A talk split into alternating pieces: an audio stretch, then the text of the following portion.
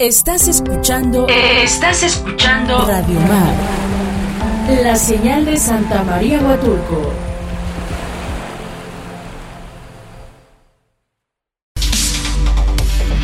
Ya estamos de regreso nuevamente aquí en nuestro programa Voz Ciudadana. Recuerde que ese es un espacio pensado para usted donde queremos que su voz sea escuchada.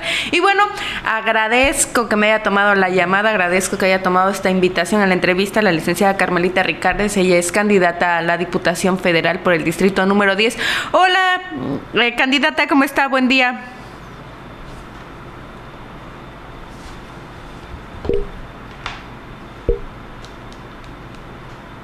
La invitación para platicar contigo y con tu auditorio, amiga. Gracias. Y bueno, licenciada, cuéntenos, eh, usted aquí en su recorrido, bueno, además que el distrito 10 es muy grande, eh, abarca eh, municipios como Sola de Vega, Miahuatlán, que son municipios que se dedican a la producción del mezcal para la gente eh, o para los productores mezcaleros también em, ha habido impuestos que han pedido o incentivos que requieren ellos para que su producto pues no se eleve los precios y las ganancias pues tengan un poco más de ganancias. ¿Qué propuestas le ha pedido? ¿Cuál ha sido el sentir de esta gente en su recorrido, licenciada? Fíjate, Sheila, que eh, resulta que la industria del mezcal genera un poco más de 25 mil empleos directos y que recientemente me reuní con productores de mezcal, palenqueros, como les dicen, y ellos hacen énfasis en que efectivamente hay una industria que está creciendo, pero es una industria artesanal. Hay muchos campesinos que incluso han regresado de Estados Unidos, que han regresado al, reencuentro con sus familias, porque el mezcal ha venido creciendo en gusto y este les les da una oportunidad de arraigarse a su tierra. Y eso a mí me, me parece muy interesante porque también les da una oportunidad de generar eh, riqueza, pero también de regresar a la, a la unidad familiar. Sin embargo, están batallando mucho porque de cada botella de mezcal que venden, de cada litro de mezcal que venden, resulta que pagan 69% de impuestos. Entre el IEPS y el IVA, solamente les queda una ganancia de 31%, que no es ganancia, porque de ahí tienen que pagar la botella, tienen que pagar el etiquetado, tienen que pagar la producción de mezcal, tienen que pagar el este tienen que pagar obviamente el proceso de producción, el transporte para poder vender su mezcal. Y lo que ellos me decían es, por eso de repente uno va y pregunta por una botella de mezcal y está siempre arriba de 400 pesos, de 700 pesos. Tal vez los mezcales industriales la puedan dar más barata, pero no es la calidad y no mantiene el prestigio del mezcal oaxaqueño ellos están planeando que una vez como diputada, con el apoyo de la gente y de la ciudadanía, podamos pelear para que no se les cobre tanto de impuestos a los productores artesanales de mezcal.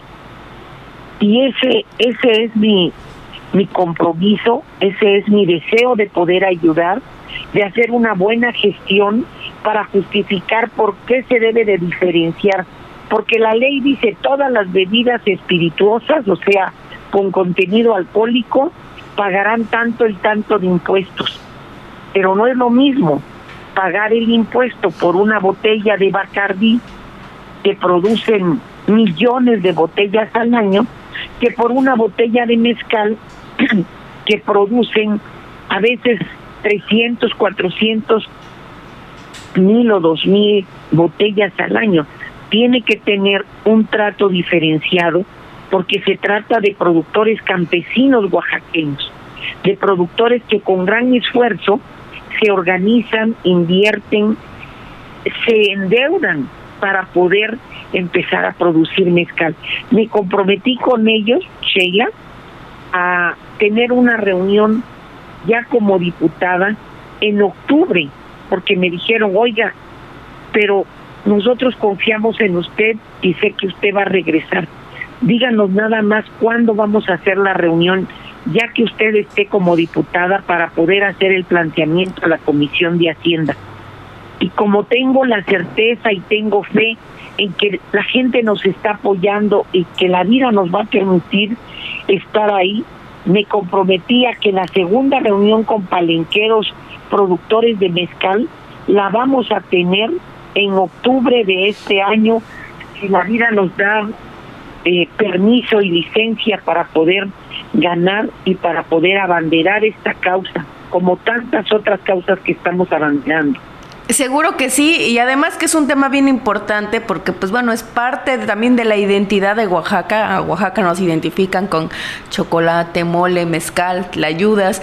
Entonces hay mucha gente pues que su actividad económica depende del mezcal y como bien lo decía, no es lo mismo vender a lo mejor un em, licor de marcas reconocidas internacionalmente y que se dedican a la exportación e importación a vender mezcal, que además es un trabajo artesanal, ¿no? Si bien contiene a lo mejor algunos grados de alcohol, pero es un trabajo más que em, de venta de licor, creo que es un trabajo artesanal. Y bueno, candidata, para la gente que quiera a lo mejor hacerle una propuesta, así como los palenqueros, así como los mezcaleros, ¿dónde la pueden contactar?